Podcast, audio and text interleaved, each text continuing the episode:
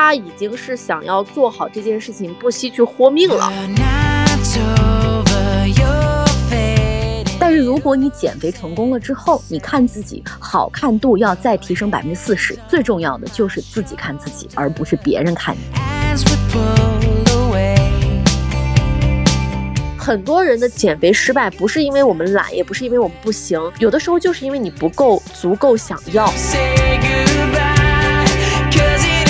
事实经验告诉我们说，如果你这样费自己的话，那讲真，减下来的肥还是会上去的。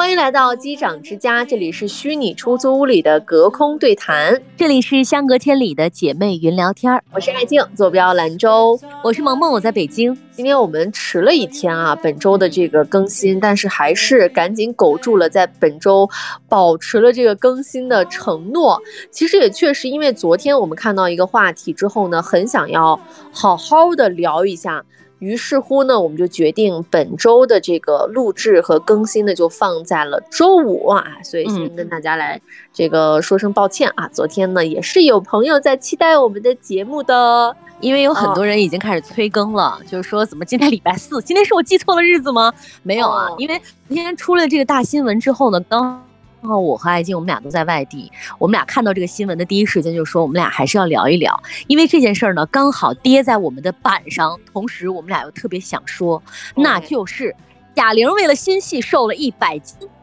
天呐，真的是哎，就是其实我们在。看到这个新闻，包括这个热搜之前，我们有好几个要聊的选题，但都是那种没有特别想聊的。看到这个之后呢，我就觉得我们俩肯定是有说不完的话。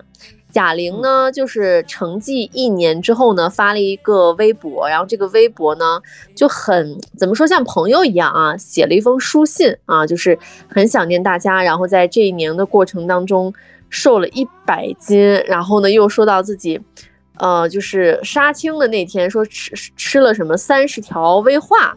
啊，然后呢，像一个成功的战士，然后还有就说真的很辛苦，然后希望大家在这个电影宣传的期间呢，能够抱抱他，然后说虽然我现在很硬，哇，就说明他肯定是身上这个，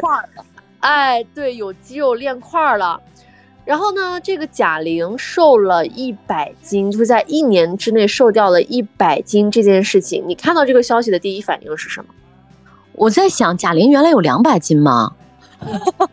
因为我特别喜欢看他那个《王牌对王牌》，我目测了一下，他可能就是个一百六七十斤的样子，但是没有想到奔着两百斤去了。你要知道，女的两百斤，其实就是这个情况是很少见的，因为男的的各种雌性激，呃，这个男的各种雄性激素啊和身高啊，还有他的体格子，两百斤的人大有人在。但是两百斤的女生确实很少，而且我在想，两百斤的时候，她已经有各种各样的并发症了，她又要去拍电影，然后又要把自己就是整个人要脱一层皮，要减掉一百斤，是一件非常非常困困难且很励志的故事。哎，嗯，哎，你跟我的反应一模一样，就是我看到说，贾玲减掉一百斤之后，我很想得知的一个准确讯息，但是我到现在为止其实都没有在网上，就是。呃，确认这个消息啊，就是他原来到底多少斤啊？就是从有那么重吗？是不是？对，是。哎，我也是觉得说他最多也就是一百八九，因为他个子也不是特别的高，大概就是一米六几这样子一个正常的、正常的一个身高啊，然后也不是说特别娇小的一个体格。呃，也不是说特别高的什么大个子，就是从个子上来说是要占一些这个体重的。那就是幻化到我们身上来说的话，真的就是你说到他减一百斤，他至少是之前是两百斤的话，那真的也是挺恐怖的。对，嗯，这是我看完的第一反应。然后还有我跟你讲啊，我看完的第二反应呢，就是说这太他妈励志了吧！就是如果真的很多人都说贾玲如果能瘦下来的话，那全全世界就没有减不下去的肥了。就是你再说你怎么减不下去肥啊？我真的是瘦不下去啊！真 no，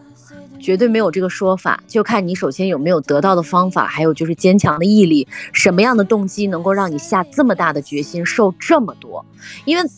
就像他这个基数的人啊，其实瘦个十斤二十斤看不太出来。说实话，就像我们这个基数，可能瘦个那么两三斤、三四斤，你真的看不出来。只有真的脱胎换骨、彻彻底底瘦了一个大的基数，换成另外一个人的时候。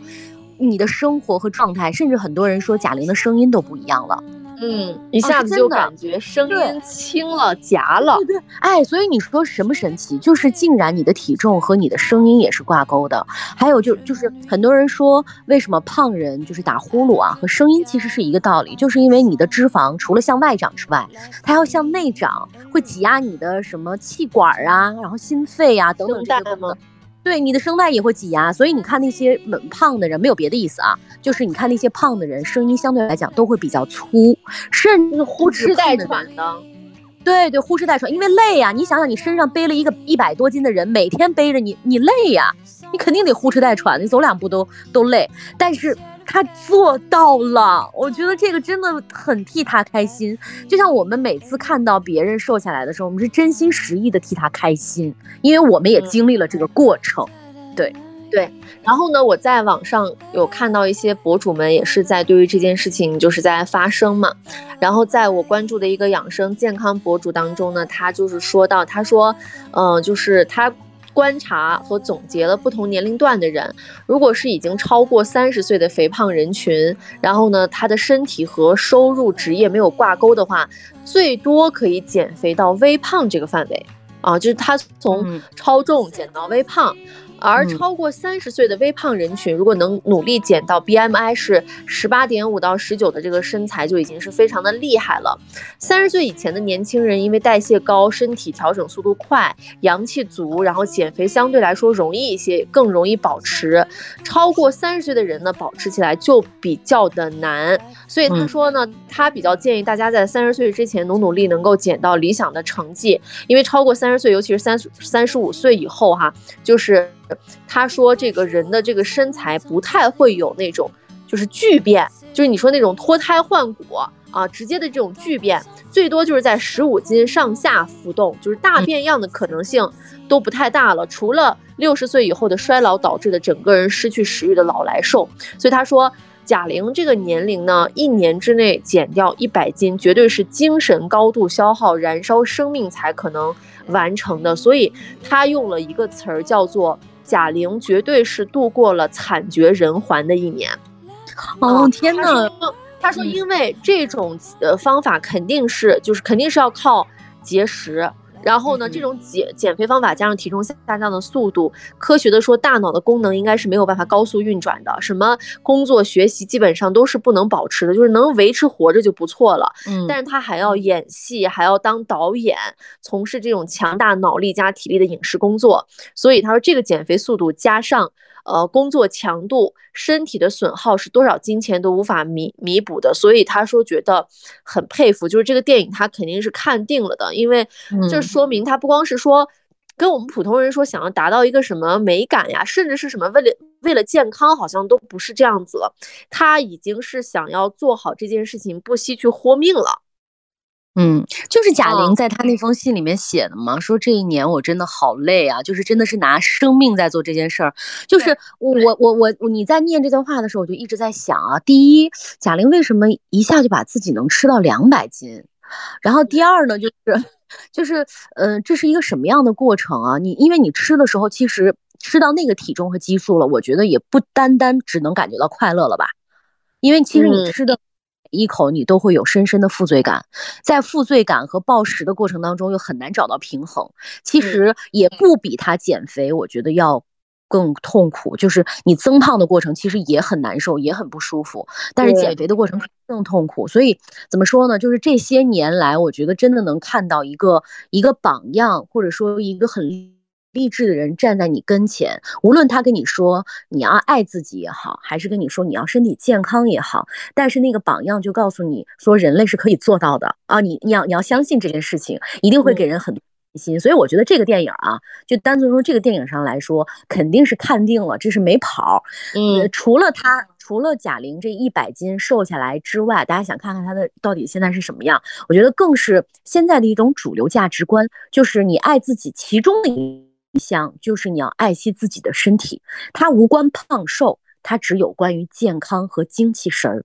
嗯，是，嗯，其实我们今天也就是说到哈，说到这个话题呢，更想讲的是什么呢？其实我们在我们的第十五期节目里，我和萌萌讲过一期关于减肥的内容，但是那一期减肥的内容其实是讲了一些。呃，关于减肥话题的开始吧，就是我们只是交代了一些我们在这些年当中尝试过的那些让人啼笑皆非啊，或者是想起来现在很荒谬的一些减肥的方式。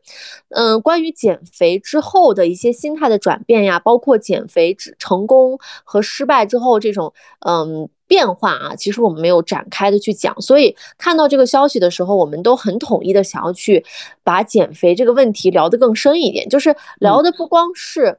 我们去说什么样的方式能减肥，它到底是靠什么减下来的，或者什么样的习惯能够让你减肥，我们更多的是想要聊聊一下，我觉得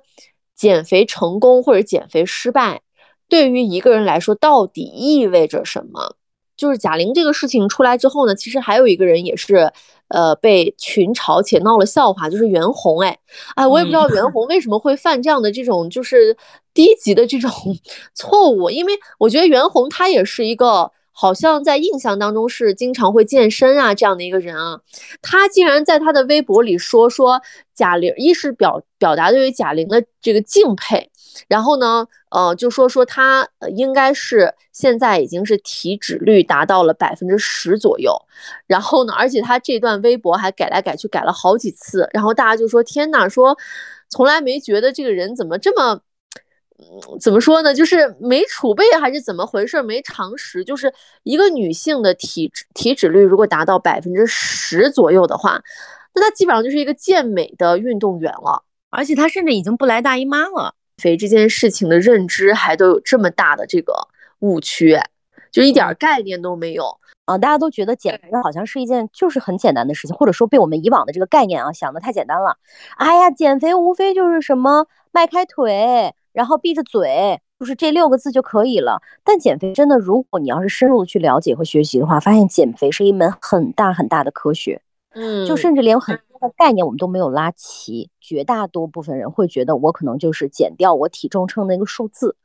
啊，还有一部分人现在慢慢提升了认知，说那我就要去关注我的体脂率。但是因为随着我们对于减肥的慢慢的了解，你发现说减肥不绝对不是说我少吃几顿饭我就能瘦下来的，它跟你整个心态上的变化和你意志力上的变化，以及你脑神经上的变化和你自己的身体。体适应什么样的食物，适应什么样的运动，都是高度相关的。所以你了解这个时候，就是怎么说呢？我今天特别想聊一个话题是，嗯，我原来对于认知就是对于减肥的认知就是少吃两口，或者说我今儿不吃了，和大部分人一样。后来呢，慢慢觉得说我们要健康饮食，去了解什么叫做健康饮食，再到后来发现它是正念饮食心理学上的一个很大的一个概念，然后再到后来你就发现说你其实对你的身体啊很多都是不知道的，就是你完全不了解你自己的身体，你还没有把自己的这个身体展开，你慢慢的去了解自己的身体，你才发现说减肥可能只是一个入口，它最终的目的是把你引到哪里呢？去认知自己和自己相处的一个过程。嗯，是的。然后我们俩今天为什么能够在这大言不惭的聊这些，而且我们俩真的是可以不用稿子，源源不断的输出很多很多的一些观点、知识和干货呢？原因就是因为我们俩其实都尝试过减肥成功的体验。嗯，在我们过去的这个岁月当中，次数多也好，次数少也好，我们都感受过就是减肥瘦身成功的这么一个过程。同时呢，我也。就是可能比萌萌，就是和萌萌不太一样的是，萌萌她本身自己有很多的一些这个减肥的经历，然后尝试过各种各样的方法。参考我们的第十五期里面讲了我们各种花式减肥。他他是减肥，他的减肥的历程呢要比我多很多。那我其实减肥没有多少次，但是呢，我我大概就是在第三四次的时候就已经是彻底成功，并且我还有帮助过几百个人去成功减肥。所以虽然说我自身的这个经历和挣扎不是特别多哈，但是我呢是陪伴过很多的人经历这个过程的。所以其实我为什么做这件事情，我觉得很有意义的原因，也是因为我真的通通过每个人去减肥的这个过程，感受到了不一样的人的心态，然后人生，还有就是经历这段特殊时期的那种。所有的一系列的这个转变，让我觉得非常有意思，就像就像你在做一个一个的样本收集和实验一样。所以在长久以来的这个积淀之下呢，我也是拥有了很多的，我觉得就是实实在在的实战的一些理论，而不是说。其实有一些博主他会去介绍自己的一些瘦身成功的一些经验呀，然后会就像你刚才讲的，就是会简单的说一些，哎呀，减肥就是改变这个生活方式嘛，然后减肥就是啊，我我告诉你几个习惯呀什么的。其实我每次看到这些的时候，我觉得大家都会怎么说呢？要么有一些人他会吸收这个。呃，介绍里面的一些碎片，要么有些人他会永久的把这个视频收藏了，但是从来都不会照做，因为减肥真的不是那么简单的一件事情。所以，我们今天就先从我们减肥成功的体验对我们来说意味着什么，我觉得我们可以先分享一下。然后呢，我们再分享一下减肥过程当中的一些关键的心态，因为我们我和萌萌都达成了一个认知，就是减肥最难的其实是减心。对，就无论你现在处于一个什么样的阶段。就是这期节目，我觉得听完之后，先去面对一下自己内心的一些真真实的声音和需求，然后再去想一想自己到底要和减肥、要和食物要达成一个什么样的关系。嗯嗯，在这个减肥的过程里面，我们除了就是观察自己和观察我们我们帮助的那些减肥的人哈，我有一个最大的感受，就是其实开始也挺难的。就是大家下定这个决心，哎呀，我到底要不要减啊？或者说，嗯，我又给自己找了各种各样的理由，就是我到底要不要开始？这个过程很难。但是呢，在接下来，我看到我每天都在掉秤，我看到我每天我的维度都在发生变化，然后我突然发现，说我大我以前穿不进去的衣服，现在竟然都松了。你知道最近还有一个这个我帮助减肥的这人说说萌萌，我以前买了一条裤子，从来没有穿进去过，我今天终于把吊牌摘了，我感受到我腰间松松的那种感觉。他说真的太好了，每天心情都很好。哎，我说我太懂你这种感觉了，就是你每天看着自己身体的变化，你你你，大家知道自己看自己啊，就从镜子里面看自己，比别人看你要好看百分之三十。但是如果你减肥成功了之后，你看自己好看度要再提升百分之四十，就是自己看自己。但其实最重要的就是自己看自己，而不是别人看你。哎，所以你对自己的那种肯定，你知道吗？能够从数据上告诉你多提升百分之十，这是真的。嗯，你的那种自信心和自信心洋溢出的那种自信感，会感染到很多人，你知道吗？就是你减肥成功了之后，很多人会说哇，你看整个人都很清爽，你就洋溢在这种就是对自己的肯定当中。当然，这个是比较表面的。我的最大的感受就是说，我提出一件事情，并且我去解决了它，我用。科学的方法去解决了它的这个过程是肯定自己的一个过程，因为我们的人生当中有太多事情是你努力了，你找了方法，它可能也达不了标。但减肥这个事情就是你只要做，你只要按时听话做了，它就能达成。啊，前提我们虽然把这个是确实用的是科学的方法啊，不是说是那种对我就说节食，然后每天我们虽然。啊，那姐，我跟你说，节食减不下来，等会儿我会告诉你的，节食真的也减不下来，就是你告诉我，呃，我把这个。我把我告诉大家，就是我虽然把这个过程呢只用几个字来描述了，但是这个过程确实是一个很艰难的过程。这个艰难不是说我少吃两口或者是怎么样，这个一点都不艰难。艰难的是你在就是你在每一次跟环境做斗争，和自己在做斗争，和以前的自己在做斗争的时候，那个惯性啊，你是很难去打破它的。所以你需要一个契机，需要一个好的方法，同时需要能够坚持下去的，就是无痛感。啊，我们现在说这种减肥的无痛感，最后呢，就是你要看到自己每天的变化，这四点缺一不可。还有很多的方法，我觉得你先说，你先说完了之后，我觉得啊，减肥这个事儿啊，我们我们可能会聊无数期，这是我们永恒的一个话题。哎，对，是的，因为我们真的就是我觉得太有说头，也太有经验了，嗯。当然了，在这之前，我想我想先跟大家讲一下，就是我们说这个体验和心态，并不是为了要鼓吹一种嗯体重啊，或者是一些呃减肥方面的一些对，就是嗯对别人的一种价值，就是你就必须人得瘦或者怎么样才好啊什么之类这些东西没有。但是我就是从我自身而言去，嗯，感受这种减肥成功以后的心态。首先就是我之前说我我是一个别人会说你不胖的人，但是从来没有人讲过你很瘦。我从来没有听过这样的夸奖，但是在我减完肥成功减肥十四斤之后呢，达到我人生最瘦的这个状态，因为我我是一米六五，我人生在三十岁之前，我从来没有达到过两位数。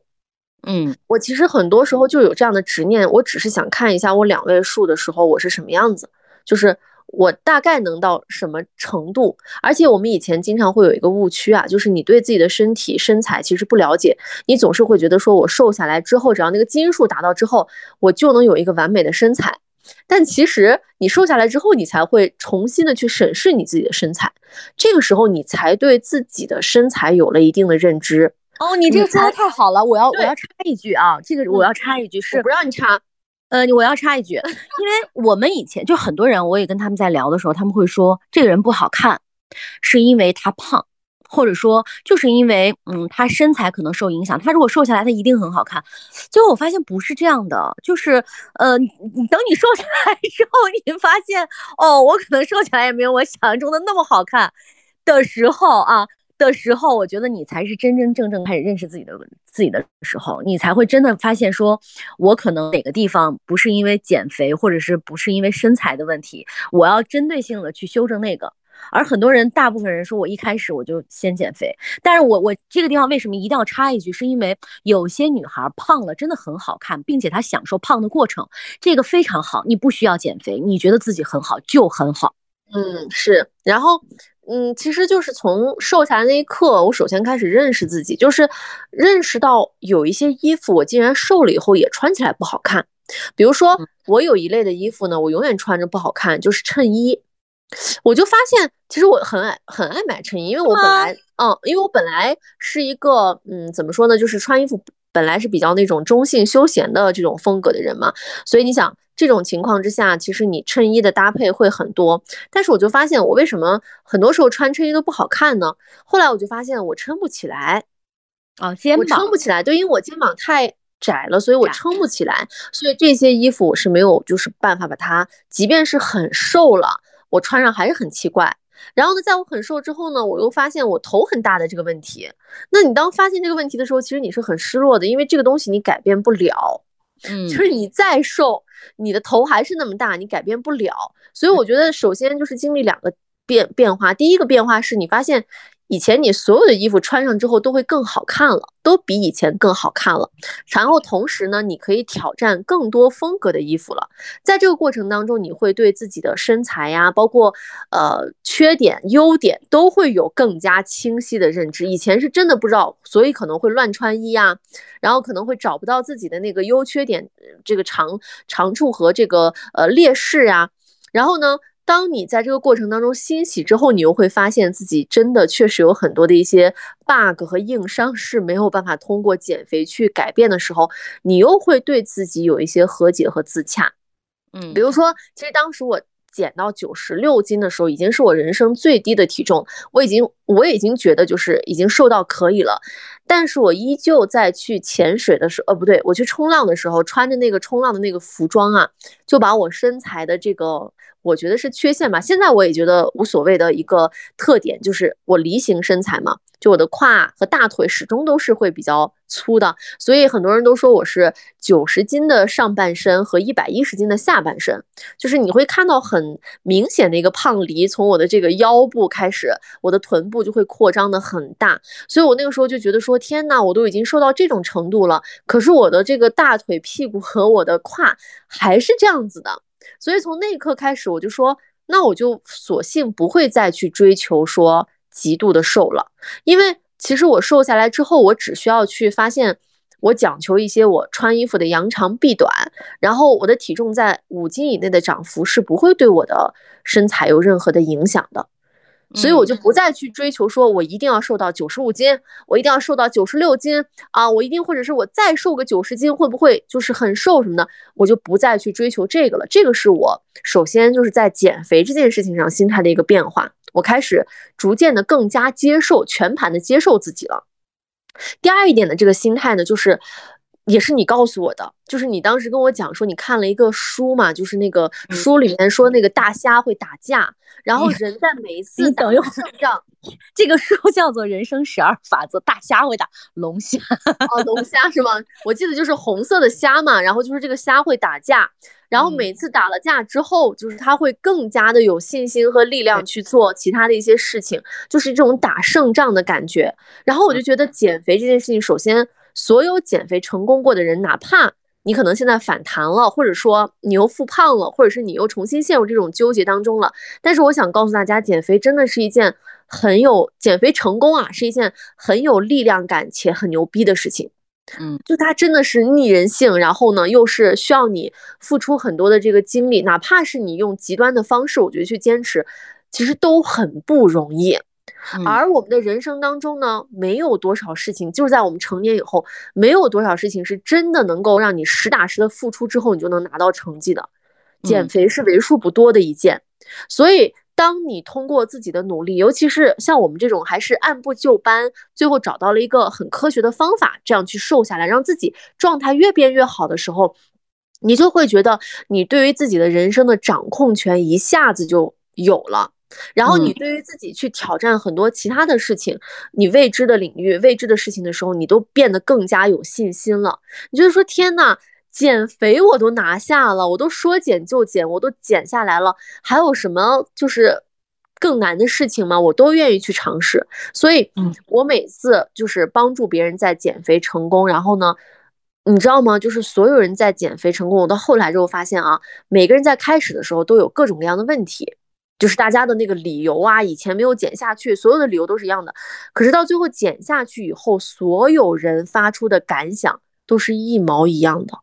嗯，就基本上都是那几个大类。就是你会发现他们说出的话惊人的相似。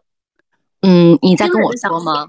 对，因为我的客户也是惊人的相似。对，就是而且大家。大家的那种感受，包括刚才说到的，对于衣服的那种，就是最直观的那种感受，也是一样的，就是他更愿意懂。他更愿意跟你去分享那种快乐。也许他以前在没有减肥之前是个爱人，但是通过我们这段时间的交互，这段时间他身体的变化，他会越来越自信，甚至会变成一个艺人。我甚至有客户说，我的性格都开朗了很多。这个不是在这里稍微插入一下啊，就为什么我们说我们是会有客户？因为我和萌萌都共同从事着一个我们的算是小副业哈，就是减脂顾问，就是我们是有点像。陪练啊，这样的一个状态呢，它背后是一个体重管理的一个呃体系。啊，所以呢，就是我们俩其实见证过很多的一些实例，真的每个人说的话都差不多，但是呢，不同的就是有些人真的通过这一次，他就能把这个成绩给保持住，大部分人，那还有一些人呢，又可能会重回漩涡，所以我们。就是说到刚才。呃，减肥之后呢，对我们来说，减肥成功意味着什么？就是我们刚才所说到的，就是心态会有种打胜仗的这种感觉，而且在你自己打完胜仗之后，你还能够帮助别人在这件事情上打了胜仗，那个成就感也是不言而喻的。因为你真的帮助了其他人做了一件特别特别不容易做到的事情的时候，你也会特别特别的有成就感，所以也促使我们俩对于这件事情其实是在乐此不疲的去。研究也好，或者是在提升我们的认知也好，对，然后在观察也好，真的这是一个很，我觉得很精妙的入口。就有的时候其实都不是说为了要去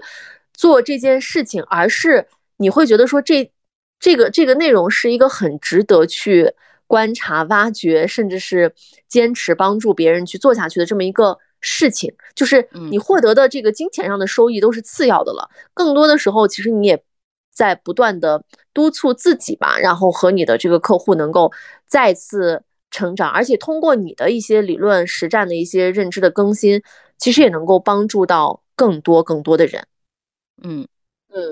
你刚才提到的，我说人生十二法则这里面很重要的一点啊，就是为什么龙虾能够持续的打胜仗，就是因为他脑海当中脑子里面哈会打一次胜仗多一些血清素。后面人类发现这个科学发现，就是人类的脑海当中也有这个血清素。血清素就是让你有胜利的感觉，就是让你有一种我做完一件事情，然后我很有成就感的这个感觉。但是呢，血清素啊，除了在你干完一件事情之后，你大脑给你的反馈，其实它可以从饮食上获得，包括你的这个行为，我们叫行为规则当中也可以去获得。比如说，你给自己制定一个非常健康的日，就是跟着这个时令走啊，就。真正真真正正变成一个人的这个作息，啊，日出而起，日落而日落而睡，大概是这么一个节奏。然后呢，就吃三餐，三餐也吃得很健康，你的脑海当中就会有那么一点点的血清素。你想让血清素再多一点，我再有成就感一点，那我可能比如说早上起来。这个这个是呃，我实践过后我觉得很有用的啊。当然，它和减肥相关，但是呢又不是那么的相关。它你每天早上起来吃上一点点的纯黑咖啡。呃，纯黑巧克力，然后呢，再喝一杯清水，再喝一点点的黑咖啡之后，你整个人会，嗯，这一天都会增加你的这个血清素的循环，会让你的体内变得更干净，而且你这一天呢，不会有暴饮暴食的这种感觉。但我说的这些前提都是在于，你首先要有一个规律的作息，有一个健康的饮食方式，同时你想要变好的信心，这个特别重要。就是缺一不可的，其中一个很重要，大家忽略掉的因素就是你的心态。这个心态是说这件事，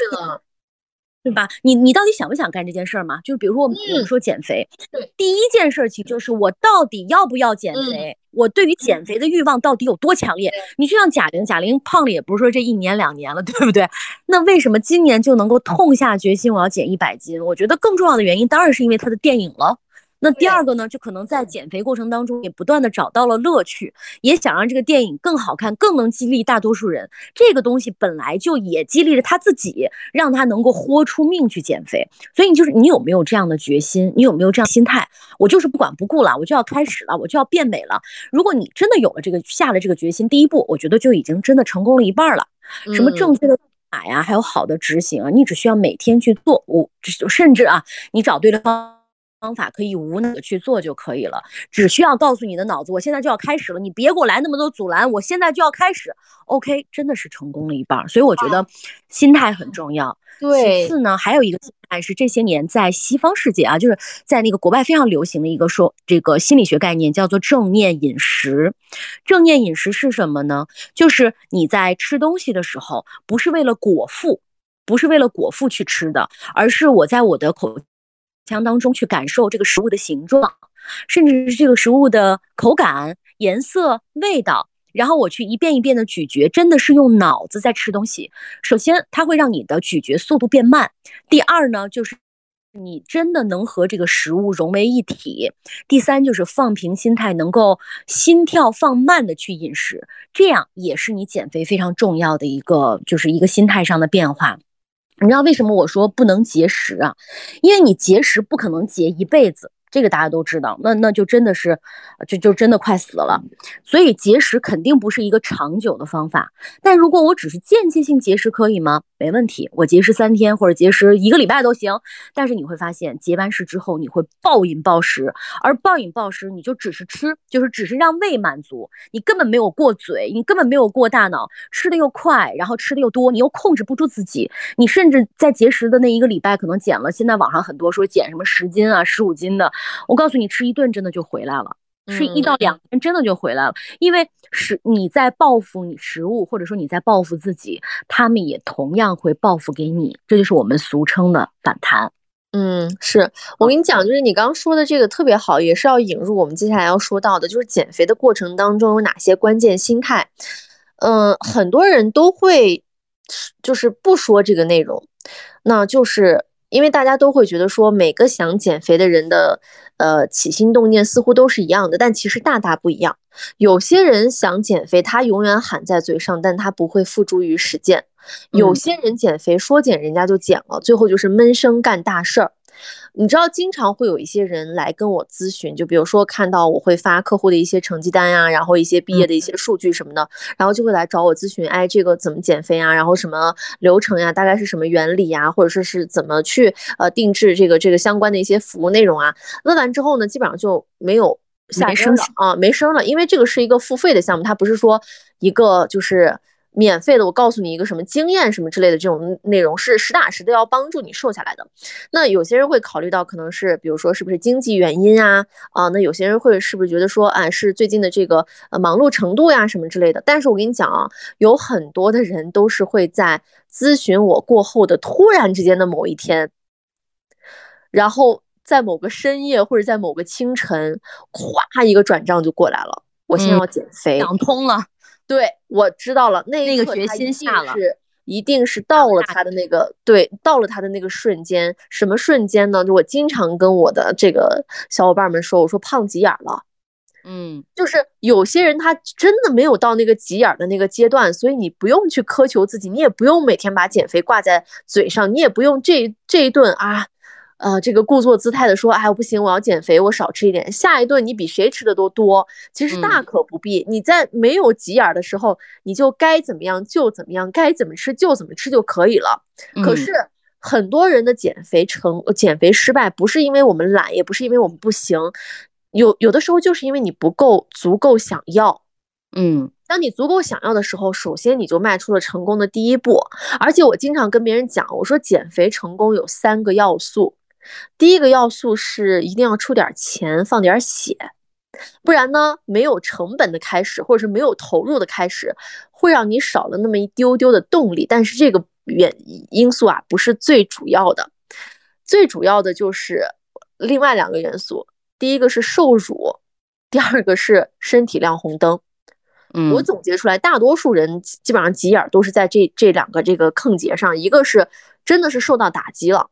嗯，就是那一瞬间可能刺痛他了之后，他决定说老娘要减肥或者老子要减肥了。然后呢，第二点就是你可能真正的有一天意识到，你的身体真的是在对你说 no，在亮红灯了。我记得我们原来有一个共同的领导，他说他。在什么情况之下突然决定就是要减肥？就是因为他跟他同龄的一群人去开会爬山的时候，比他大很多的人很轻松的爬上去之后，而他走了几步之后就喘到不行的时候，他他那一刻一下子就意识到说，我必须得减肥了。嗯哦，所以我就说我总结出来的减肥成功的三要素就是。放点血，花点钱，一定要投出投入成本，哪怕就是你在朋友圈里面公开的让人监督你，我觉得那都是你下了点本吧。如果说你完全不下本的话，我觉得你可能坚持两三天之后，容易把自己给再劝回去，想说，哎，算了，我要不然下周再开始吧，我下下周再开始吧，等等等等。那你花了钱也好，或者投入了一个什么事情也好，你至少让自己觉得说我得对得起。呃，哪怕做样子也好，对得起自己这点投入吧。其次呢，就是你要么就受打击受辱了，要么就是身体亮红灯了。我觉得这个是首先第一点，就是你的减肥心态里面，首先是足够想要，真的是胖急眼了，我现在就要改变了。第二个关键心态就是最开始的这个意志力。其实我们都会发现，就是一个人他只要能够坚持过前三天，在一个正向循环里面，他大概率能够坚持个一周。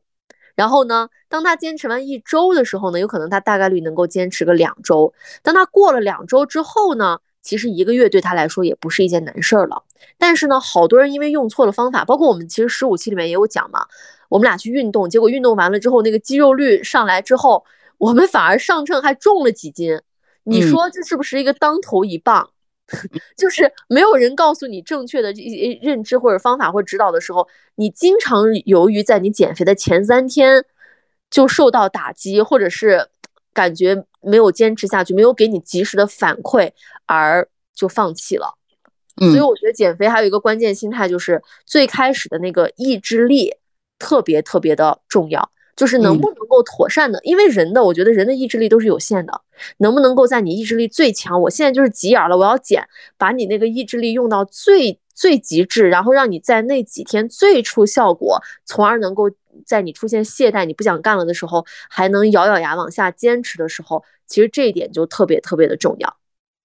哎，你知道有很多就是我我的客户啊，就是怎么说呢？他们部分人他们会有一个迷信的观点。就是说我能不能嗯无痛减肥？这个无痛它指的是什么？我正常大吃大喝，我想吃什么就吃什么，然后我就瘦了。他说你们有没有这种可能性？我说我来给你分析一下啊。首先我自己认为是不可能的，就是你在减肥的这个过程当中，就首先我不是让你减一年，我也不是让你减十年，而是说我只是用很短的这个，在你一年当中用那么一几个月的时间来帮你减肥。那这个东西呢，就类似于你做了一个项目。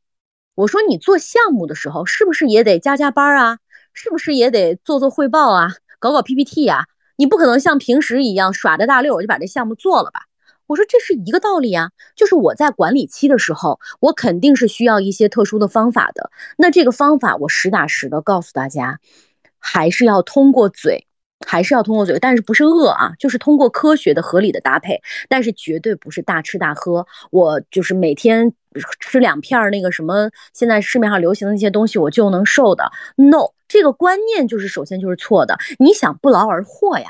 你想什么不付出，你就想得到呀？这个世界的规则不是这样子的。它就不是这么设定的，你想要得到就一定要付出。这个付出，我们首先不说钱啦，这个付出更重要的是你在行动上你能不能做出那么一点点的改变，你才会有收获。否则的话，你也不会胖，对吗？就是以前有了不正确的那些饮食的这个这个观点或者是饮食的方式，那我现在告诉你正确的饮食方式啊，你为什么还会有那种想法呢？甚至你知道现在还会有一种打的那个针嘛？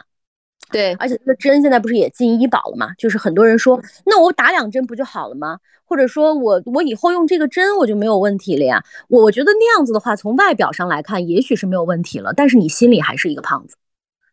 你的心态上可能还是一个胖子。你想要真真正正成为那种你看到的很健康的、很漂亮的，你自己就要认为我就要过瘦子的生活了。而瘦子的生活，说实话。我们就很举个非常简单的例子，可能两百斤的贾玲能吃下三碗牛肉面，但是她一百斤了，她绝对吃不了三碗牛肉面，吃半碗就已经很撑了。这人的构成就是那样。如果你真的就是我什么都不愿意做，我躺那儿就想变瘦的话，我觉得这个心态首先是不对的。你就压不要减肥，也不要喊了。我想改变我自己的那一刻，你才有减肥成功的可能性。对，就首先，无论从方方面面，咱们就先不要说什么打不打针这些东西，全部都推翻。首先就刚说的，就是这种我躺着什么都不动，然后我就立马能瘦的这种事情，就是没有。那唯独就是说，我们说去抽脂也好，缩胃也好，那你也得付出巨大的生理和心理上的这种代价呀。他也不是说什么毫无付出，对不对？那你你至少还要付出一大笔的这个钱。和你的疼呀，对呀，你还要疼呀。他也不是说让你就是什么都不动啊。所以，首先这个观念绝对是你就就放弃啊，不要有这样的观念。哎一般这样的这样的人来找我的时候，我基本就劝退了。我说你可以再想一想，再考虑一下，或者说你有减肥方面的知识不太清楚的，咱们俩可以讨论，可以聊。但如果你有这种心态的话，那我觉得就就就就真的是。会跟你讲不可能，对。所以就是其实大家能够避免一切的这个什么减肥的智商税也好，或者是踩。坑也好，你只要记住四个字：减肥就是制造热量缺口。你没有热量缺口，你到哪儿减肥？不可能，它就这一个原理。其实说简单的，它就这一个原理，但是做起来真的太难了。所以我觉得减肥当中，我们刚随呃，除了就是说到足够的想要，最开始的意志力，然后接下来我觉得第三个是从他律到自律，这个是我们也共同的一个认知，就是其实有的时候人都不是说是一个特别自律的一个个体。那可能通过这个群体的监督也好啊，或者是你至少心理上有一些羁绊呀也好呀，那你每天对自己的这个成绩想要有一个交代也好呀，其实通过别人的一个影响，周遭的人的一个影响，在这个圈子当中啊，至少就是比如说我们在这个陪伴你的这个过程当中，让你觉得你自己不是一个人，你不用被身边的一些啊，今天劝你吃个这个呃，就是吃个什么蛋糕啊，明天吃个什么巧克力的这这这群人。就是一直在不断的诱惑你破功的这群人里面，还有一些和你坚定的站在一起的人哦，所以我觉得这个也很重要，就是通过他人的影响，然后呢，达到你自己的一个呃不断的循环和嗯自律。然后还有就是，我觉得人比较难的是在这种瓶颈期当中的崩溃。大家对于自己的这个瓶颈期啊，都有很多的一些认知。有些人三天减不下去，就说，哎，我是不是到平台期了？嗯，哪有那么快呀？平台期怎么可能那么快就能到呢？你就还没减个啥呢？那你肯定是用了一些错误的方法，或者是出了什么问题。那到了这个瓶颈期的时候，大家就开始会自我怀疑，一是会怀疑我之前的这个坚持到底是不是一个正确的坚持，第二呢，就是会有一些恐慌。就是会会有这个对自己的这个身体觉得是，哎，他怎么不动了呀，或者怎么样？其实，在这个过程当中的这个心态是特别容易乱掉和崩掉的。但只要你经历这个过程，你就会发现，每个人他出现瓶颈期和克服这个瓶颈期用的周期都不一样。这个时候，你会非常有意思的发觉自己的身体和其他人身体是不一样的。我们见过太多的这个样板和样本。哎，有些人真的是一路没有瓶颈期，可以每天都掉秤的瘦瘦下去。有些人他就会在一个阶段，哎，会有一些起起伏伏呀，或者是会有一些会有一些卡住呀。然后有些人甚至在这个生理期前后，他的这个掉秤什么的都不一样。所以每个人其实，在在这个过程当中，都是在发现自己的身体规律。到后面，其实你经历过这个瓶颈期之后，或者是平台期之后，你在破了平台之后，你都会开始对自我有一个总结。哎，突然发现，哎，我好像是这样的，哎，哎，我看那个其他的人，他们就是那样，然后我就是这样，哦，原来我是这样，哦，我突然想到我以前的时候是这样子，就是我有一个，我也是经历过一个案例，他当时也是就属于是不掉秤，后来呢，我们就告诉他说，你可以试着多吃一些你从来不吃的蔬菜，就是你保证你一个食物摄入的一个充分的多样性，可以去刺激一下自己，然后他就突然发现，哎，他吃了。大概两三种，比如他从来不吃的这种菜，哎，第二天一下子就突破了这个瓶颈之后，而且也不便秘了。嗯，他就觉得说，哎，竟然这个是有效果的，我以前从来都没有想过，我以前我以前从来都不知道有这样的一个情况，或者是有些人他通过一些方法，哎，发现自己刺激了一下之后瘦下去之后，他发现我以前从来都没有往这儿想过。甚至又联想到自己以前的很长很长一段时间一个身体的反应，哦，原来是因为这个。就大家开始收获减肥以外的一些对于身体的一个认知了，所以那个时候萌萌其实他也讲过一个例子，他说其实减肥就像是你在重新的阅读自己的身体的说明书一样，突然发现自己和别人的差异在哪儿，然后呢，我们也会有一些共同的共性，在这个过程当中，你会觉得说哇，减肥原来让我收获的不只是我的身材或者是我的斤数，而是我对我自己的一个身体的一个全盘的一个认知。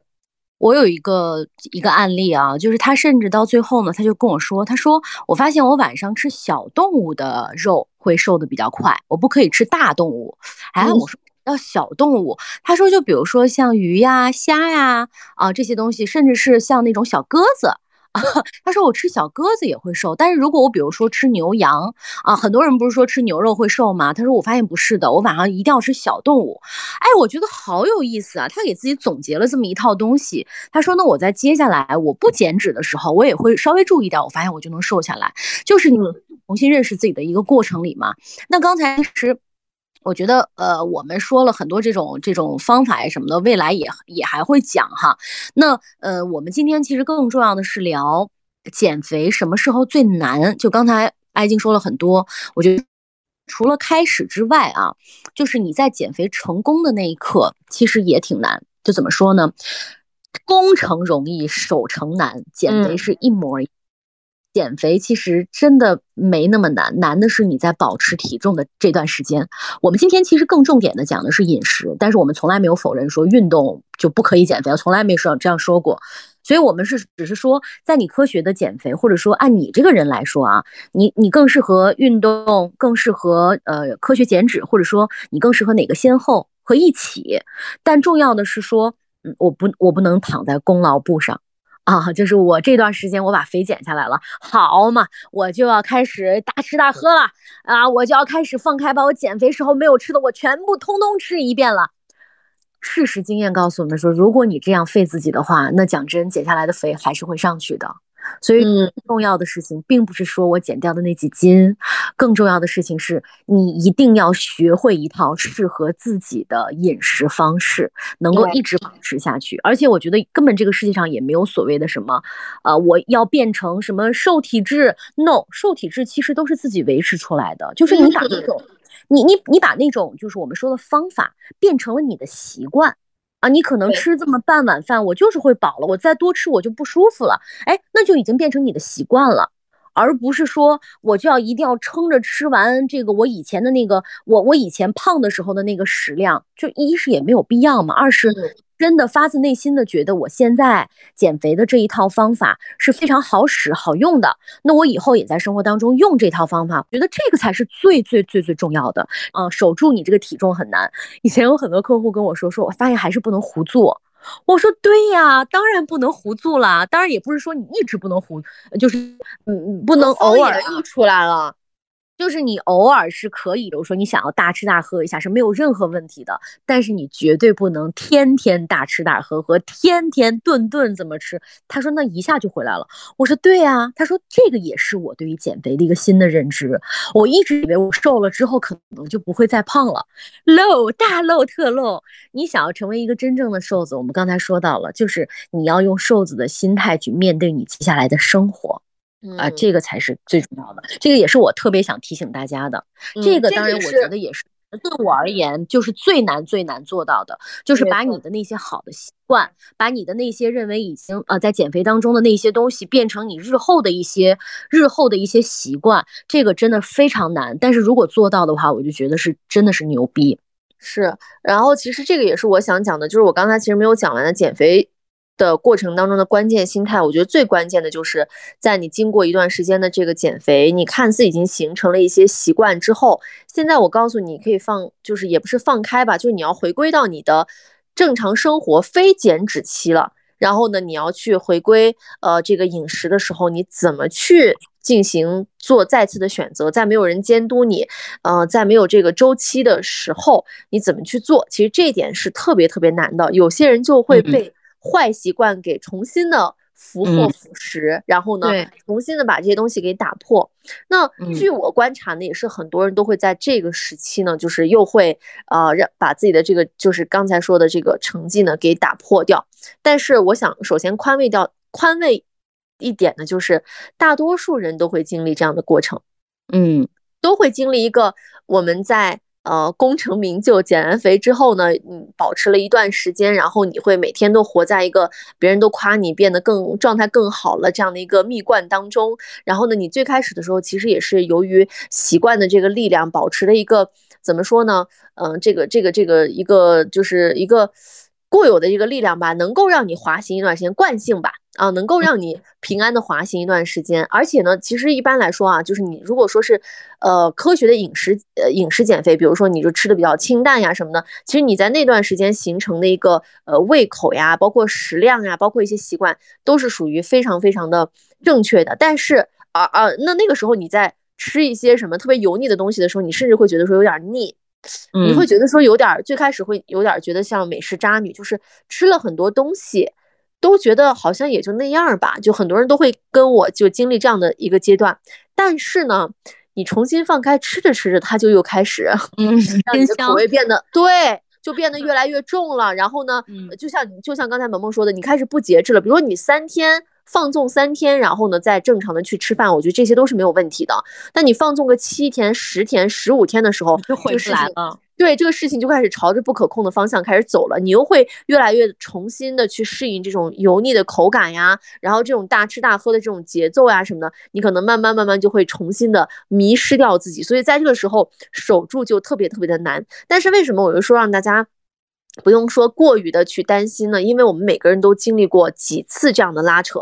在这个地方就要又说一个这个知识点，我觉得这个知识点其实让我对于减肥的概念也有了进一步的认知啊，就是每个人他在生下来之后，他都会有一个基因体重，这个基因体重呢也是叫我们的定点体重，也就是说这个体重在你不用刻意去管理饮食的时候，它就一直停留在那儿。我想了一下啊，我的基因体重呢一般就是在一个。一百零六到一百零七，也就是说，这个一百零六和一百零七是我不用管理我任何的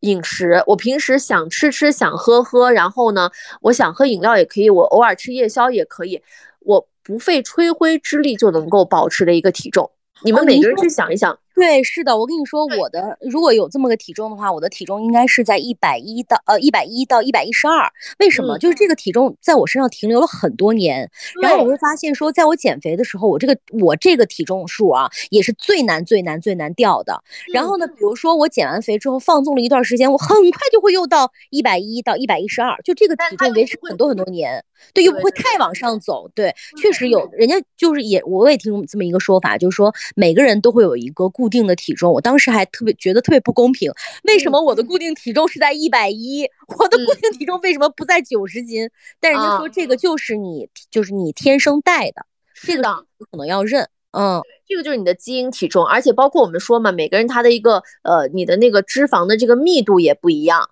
哦，有些人他那个脂肪细胞可能就是会大一点呀，或者是密一点呀之类的，就是这种概念吧。所以就是每个人他天生的这个胖瘦的这个基础的情况，他就是不一样。所以其实也确实就是会有这种所谓的易胖体质，因为他就有可能他的那个定点体重就是比别人的要高一点，所以他弹回去的速度也要比别人快一点。嗯，而减肥呢，其实就是让我们偏不断的不断的偏移自己的定点体重。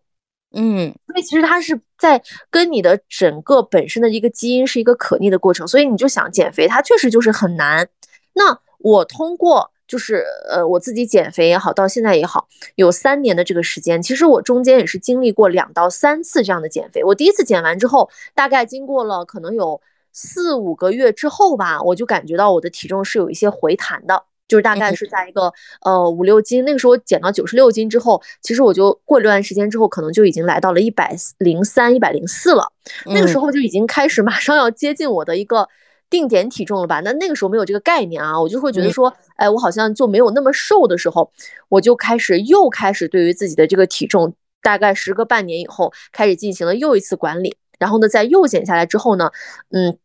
就发现好像比上一次呃控制起来要更简单一点。哦，就是我在减的时候，其实要比第一次要难，因为我就会变得更馋，而且我自己会觉得说我是掌握了方法的，所以你总是没有那么的有敬畏心。你第一次在减肥的时候，好多东西你是未知的，所以你是由于未知，所以有敬畏，然后你有胆怯，所以你会被吓着，就是说更听话一点。然后呢，第二次减的时候，你可能就会有一些有恃无恐了。所以我在第二次减的时候，我就发现格外的难，非常的难。所以我那个时候就暗暗下决心，我说我以后一定不会让自己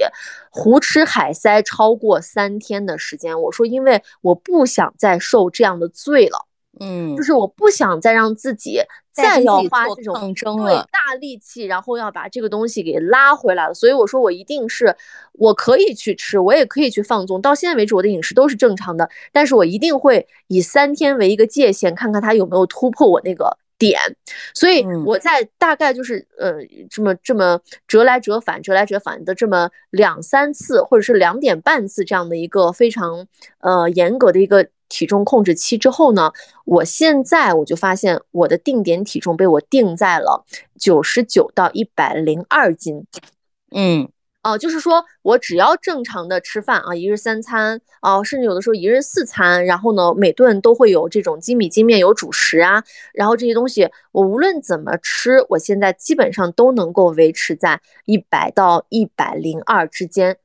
哦，只不过有的时候可能吃多一点，可能在一百零二。呃，然后呢，过两天的话，我可能呃吃的没有那么多呀，晚上不会吃夜宵啊之类的，那我就会可能会掉到九十九、九十八斤这样子。所以我就发现，我真的是通过我自己的努力，而且是你要不断的拉扯哦。这个过程并不是说我这把子减到了九十六斤，我就一直都能在九十六斤，或者是我一直都能在一百斤，我就一直都不会变了。是我在一直的通过自己小周期的拉扯，就是说我三天对吧，我吃的是比较这个多的。那我再通过一天把它拉回来，然后我再吃一天，我再拉，就是你要不断的拉扯，不断的拉扯，不断的加固之后呢，你的体重就会来到一个新的定点。所以我现在其实对我自己比较满意的一点就是，我真的是发现我的体重能够在以一年的时间计算当中，我能都保持在这个区间当中，就它再也没有说有个那种。大起大落的那种阶段了，而且我自己也会给自己一个固定的期限，比如说每年过完年之后，大家都会胖个五六斤，或者是三四斤，很正常。所以我会把每年。过完年之后的那一个月，都来作为我自己稍稍要体重管理一下的那个时间段，然后也不需要管理太长，因为就减个三四斤啊这样的都不难。所以我就觉得，我通过自己不断的这种拉扯啊，就让自己离自己的那个定点体重就越来越近。所以如果说你已经成功了一次，然后又失败了，然后又弹回去，又再拉扯，其实就说明你可能拉扯的这个时间还不够。如果说再多那么一两次，也许啊，就会就是离你的那个呃减肥的那个最后想要定住的那个体重会更近一点。但是在这个过程当中，到底在拉扯的是什么呢？就是你好习惯的叠加。你的好习惯每一次经过一次加固之后呢，就比坏习惯更多一个。这样的话，你拉扯起来就不会那么的痛苦。所以你就会真正的做到说，你可以保持身材了，而不是说你每天都在叫喊着减肥，然后每天都减不下去。我觉得这点就不是很好。所以我觉得现在其实我就是保持了那么一些好的习惯，然后让我的这个体重能够保持在一个相对稳定。一说你这个，我想起来，就是我以前不是说过嘛，爱静的食量是非常大的，就是以前真的好多。呃，然后现在呢，因为我们俩见过一次之后，我就发现他吃的很少，就是意意外的少，就是吃完之后我也不知道你饱没饱，反正你就停嘴了。啊，我觉得这个习惯很好。但是我不是那个，但是我不是刻意的在控制，我每顿对我是吃饱了的，只不过我以前是习惯吃撑。嗯，对对哦，这个特别重要，就是很多人。分不清楚到底什么是吃撑，什么是吃饱，因为我们在减脂的过程当中，其实都是吃饱的，但是你会误以为我没有吃饱，就是因为你每天吃的太撑了，你习惯那个胃胀大的那种不舒服感，你认为那是吃饱了，但其实那吃撑了，而吃撑就意味着过量，过量就会胖。对，是，而且就是其实有一个很简单的一个一个一个习惯，我觉得就是当你在吃饱的时候，你绝不再多吃一口。而且，嗯，说一句就是可能不太环保的话，就是你不怕浪费，就是哪怕今天这个饭或者是今天这个食物摆在我面前，我可能不会考虑它浪不浪费，而我考虑的是我真的吃不下了，哦，我也不想再多吃了。说就一定要找一个男朋友把你吃不下的他要吃掉，这样才会比较好，不然 我们这个三观不太对啊。对，也会对也会浪费，所以就是说。你你肯定是也不能眼大肚子小嘛，但是就是当你觉得说你这这顿饭，嗯，这一顿，或者是哪怕就是我说这一袋零食你吃不下去了，那我不会说为了说我不浪费，然后我硬吃下去，或者是我就再多吃几口也没关系，其实不会。然后再一个就是我会把我自己的那个欲望呢用在最迫切的地方，比如说可吃可不吃的时候，我就选择尽量不吃。然后呢，当我在面对我自己。喂，你刚才没声音了，可吃可不吃，这儿我们重新再来说一下啊，大家。嗯嗯，就是可吃可不吃的时候，我会尽量选择不吃。嗯，哦，尽量选择不吃。然后呢，当我遇到我特别想吃的东西的时候，我绝对不会控制自己，我一定会好好的、认真的、享受的去吃。然后呢，面对自己没有那么喜欢吃的这个食物，我就尽量的不吃。我觉得非常好。就是现在，如果你还要能。有精力、有时间、有动力，把运动加上的话就更好。我当然，我觉得运动跟减就是跟饮食是一个道理。这个道理在于说，我干这件事情是为了让我快乐，我并不追求好像我要有多大的跑量，或者说我要我要我要呼哧带喘成什么样，我的心率要到达什么样。No，就是你只其实你只要动起来，你会收获快乐就 OK 了。为什么我？减肥的过程当中，说建议大家啊，建议大家先用饮食把自己的体重先降下来，之后我们再去运动。那就是因为，如果你的就是你你你胖个一二三十斤，你去运动的时候，有可能你会受伤啊，你的体重基数太大，呃，你的身体可能会吃不消。就是你如果你又要控制饮食，又要去运动的话，真的极有可能你会坚持不下去。所以的话。改变一下顺序就可以了。我们先进行这个饮食的调整，然后呢，我们再去叠加运动，很好。而且我们在运动的时候，你就不会有那种，哎呀，我要瘦，为什么我今天跑了两圈之后我还胖了的这样的负担。嗯，你这样吃下去，就未来我们在运动的时候，我觉得就完全不用靠看看上秤了。对，是跑完了之后，我觉得哇，空气好新鲜，然后我觉得哎呀，我整个精气神又特别好，或者说我又为了运动早起了一天，我觉得特别棒，就是这种状态才是最好的时候，你才会真的感受到那种内啡肽和血清素同时来到你脑海当中，刺激你大脑的那种感觉，你甚至有这种感觉，你可以一直持续不断的坚持下去。是。的，我确实特别不爱运动的一个人，我就常问别人一个问题，就是。我说为什么有些人运动会上瘾啊？就是为什么呀？运动明明那么痛苦，他们就一直告诉我说，嗯，就和我们减肥是一个道理，有可能是因为你的量还不够，你要不然再坚持试一试。你可能试一段时间之后，你真的找到了那个点，你就完全知道大家在说什么了。就是刚才爱。团的呃，刚才一直在强调说，我们的人体有一个固定的体重也好，或者说我减完肥之后可能会经历那么两到三次的拉扯也好，你给自己几次机会再试一试。总之，我还有一点就是不要放弃自己，千万别说，哎呀，我就这样了。我真的就这样了，因为环境也非常重要，这是我想说的。我们本期聊减肥的最后一个观点哈，当然，我觉得这个减肥这个事儿，我们真的还要聊太多太多，其中包括什么意志力这些，我们未来再说。我想说环境很重要，就是嗯，你身边如果你那些好姐妹都是很健康饮食，然后都是热爱运动的，说实话，你胖不到哪里去，真的，因为你会很受到大家的影响。那如果你身边都是那些，哎呀。哎，吃那个吃两顿吧，走吧，我们今天就去吃吧。然后我管的，明天再减肥。如果身边是这样子的朋友的话，讲真，你真的瘦不下来。所以你首先要给自己营造一个好的环境。然后我们每个人都真的自律不了的时候，就去找一些方法，让别人来监督你，并且是要远你在减肥期间啊，要远离那些刺激你的朋友和说风凉话的朋友。你心里面有。跟贤说好，我就要让你们拭目以待。当然也别发狠了，但我觉得就是减肥，你身边的环境也非常的重要。嗯，减肥也是一个孤独寂寞的一个过程，所以你可以给自己找一些这种减肥的搭子，然后包括用上正确的方法，它就不会那么的痛苦，它会让你的这个效率会更高一点，或者是更早的能够感受到这其中的一些要义和呃哲学。那其实我们刚才所说到的就是。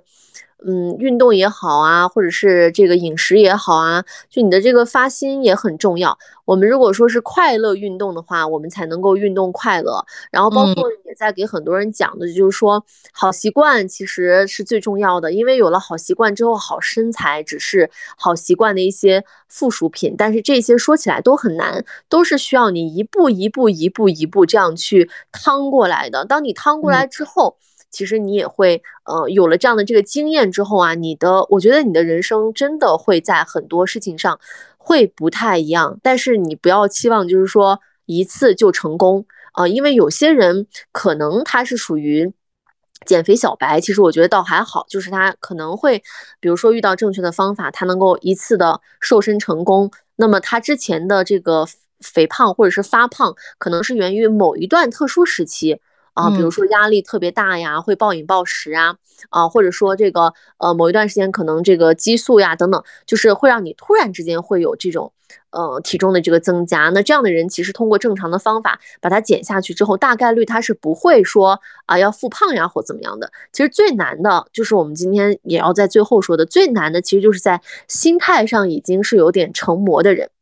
就是他经历了反复的成功、失败，然后甚至对于这件事情上有很多正确方法之外的一些心理的枷锁，这样的人其实反而是不太容易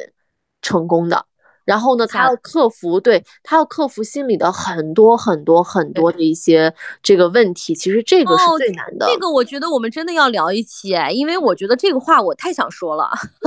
是。场有限，我们就先聊到这儿。因为关于减肥，我觉得还有什么网上流行的那种刘亦菲减肥法呀、秦昊减肥法呀，我跟大家说，即使是在我成功减肥之后，我也抱着好奇心试了一下。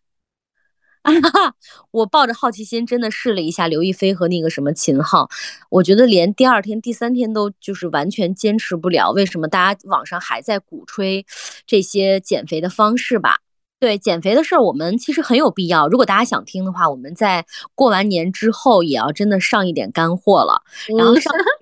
上的这些干货呢，是我真的很期待说大家能够听完我们这絮絮叨叨之后，能够有一些想法或者改变，欢迎大家来跟我们沟通和交流都没有问题。但是，只是希望说，呃，有机会有缘分的话，种下一颗种子，让你会觉。说减完肥，大家都知道减完肥很好，这个毋庸置疑，这可能是就是社会审美观，或者说让我们身体变得更健康的一种方式，这个毋庸置疑。但是如果你真的没有尝过这种甜头的话，你可能就是很难很难有这种 get 这个点哈。所以我觉得，如果你一旦下了这样的决心，你有这样的想法的话啊，都 OK。我们就算是给你埋了一颗种子，给你浇浇花，期待。会有收获自己的好身材的时候，也再来跟我们分享。那我们觉得这个事儿还挺有意义的，是真的帮助了很多人减肥之后，你会发现这个事儿真的很有意义。你亲眼看着他一斤一斤往上掉、往下掉，然后你陪他一起开心，然后经历他的那些痛苦和那些纠结之后，嗯，你帮助他变成了另外一个人，真的是一件非常非常开心的事情啊。这个我觉得我们就不多说了。总之呢，就是嗯，听完我们这期节目，我们首先觉得贾玲真的太厉害了，然后这个电影是一定要去支持的，嗯，然后减减肥这件事情也太有说头了，太有太有说头了。我最近也特别想推荐给大家一本书啊，我也在看。这本书呢叫做《你身体的炎症》，然后这本书主要是讲的是说，也是讲健康饮食的，还有就是真正的了解很多食物当中给你身体带来的一些带来的一些成分，也也蛮推荐给大家的。嗯，会我们也可以再从养生啊各方面的这种健康的角度继续来向内探。其实我今天在聊的过程当中也一直在思考，就是嗯我们在向内探的这个过程当中遇到的那些困难和我们给出的一些解法。啊，我们也是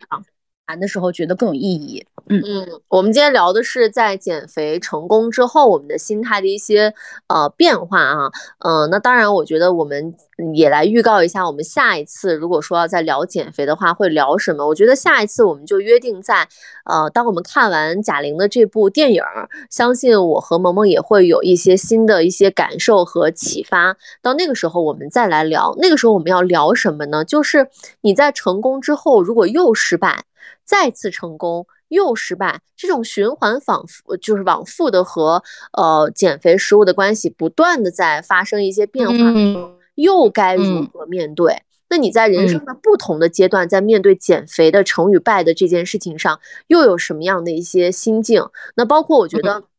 因为我也是陪萌萌减下来肥的一段历程的这么一个人，所以其实我也见证过萌萌和食物的关系非常差的时候，就是差到他连一口米饭都不愿意吃，然后我要去骂着他，然后督促着他，就是监控着他去吃这些东西，然后他每天在跟我讲他的这些纠结，到后来开始逐渐的有一些这种自如的感觉，然后包括我有一些。我见证过的，比如说有十五岁的一对呃一个一个一个少女，在十五岁的时候哦，就已经有了大概三四年的减肥史。你想想看，那就说明是她从小学的时候就开始节食减肥，她有长达两三年的时间是每天只吃一顿饭，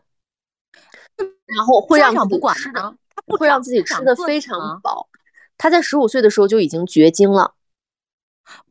不是？那家长就是。参与一下吗？这个是非常错误的耶。对，参与。所以呢，就是你知道我在就是帮这一对母女减重的这个过程当中遇到的他们很奇葩的一些这种经历，就是他们两个人都是非常典型的和食物的关系非常之差，而且每个人都有自己的这个执念。那包括这个女孩，其实她到最后也没有就是减。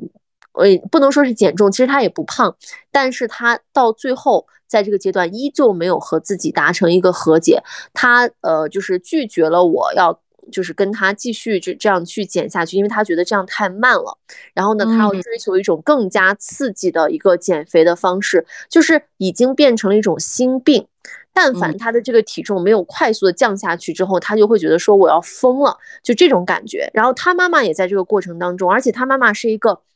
身家非常，就是家底儿非常厚的一个女企业家，就他们过的这个生活呢，是我们这个，嗯，怎么说呢？不，跟我们不是一个层次。就是按理来说，你觉得有这样财富量级的人，他不应该对于饮食的理念是这样子的，但他们依然活在这样的这种痛苦和纠结当中。所以其实我觉得我们。嗯，下一次再讲减肥的时候，我们可能会讲到这种反复的这种心魔。我觉得也很想让萌萌去，真的是展开一下，袒露一下她的一些这个心声和纠结到她的一些点。包括其实我们今年在北京，去年在北京见面的时候，我们有一个共同好友也讲了自己在年少时期的时候，就因为外界的一些这种不正确的饮食理念，然后打破了他跟食物的关系，导致他很长久以来都是属于一种。体重失控的状态，所以我觉得这些东西都很值得讲。那如果说大家在这个过程当中，你觉得你有什么样的一些痛苦的点、卡点，也欢迎大家在我们的听友群或者是在我们的评论区吧，这期评论区来留言。我觉得我和萌萌都会给你最真诚的建议的。嗯，OK，好，那我们今天虽然是周五啊，也更新了一期，但是呢，我们下周争取还是礼拜四按时和大家见面。嗯，好，欢迎大家，我们评论区再见吧，我们也下期节目再见啦，拜拜，拜拜。